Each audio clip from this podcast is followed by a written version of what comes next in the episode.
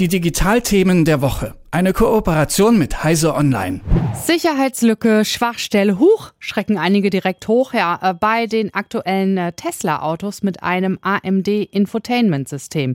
Ja, die lassen sich knacken und so könnte man sich beispielsweise kostenlos ein Premium-Abo verpassen.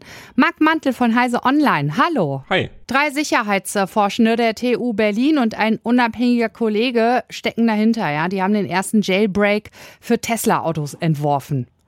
Ähm, den Begriff Jailbreak, den kennt man noch von Handys früher. Was ist denn ein Jailbreak bei einem Auto? Genau, wie bei Handys sind die Infotainment-Systeme bei Autos geschlossen. Das heißt, der Hersteller bestimmt, was auf dem System läuft und was nicht. Und mit diesem Jailbreak spricht man sprichwörtlich aus diesen Vorgaben heraus, um zum Beispiel Funktionen freizuschalten. Und äh, was bringt einem das? Wie gesagt, Funktionen freischalten. Also immer mehr Autos ähm, haben Funktionen eigentlich integriert. Also die Hardware ist da, aber die sind ab Werk gesperrt. Ähm, das heißt, man muss eine einmalige Gebühr zahlen oder ein Abo monatliches, um die nutzen zu können. Und wie genau haben die denn jetzt diese Sicherheitslücke ausfindig gemacht?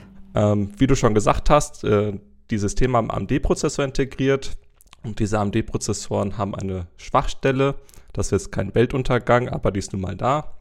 In dem Fall nutzen sie sich eine Eigenheit des integrierten Sicherheitsprozessors aus. Der ist eigentlich dafür da, um das System abzuschotten das heißt, äh, er stellt sicher, dass keine fremde Firmware läuft, dass das Betriebssystem nicht angepasst wird.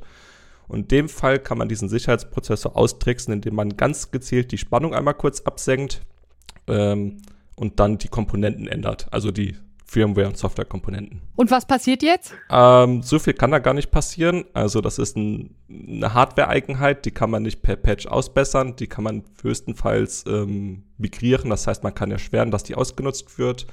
Ähm, aber im Prinzip bräuchte es neue Infotainment-Systeme, damit das nicht mehr passieren kann. Und ähm, kann ich mich denn trotzdem sicher fühlen, falls ich jetzt so ein Tesla-Auto mit einem AMD-Infotainment-System besitze?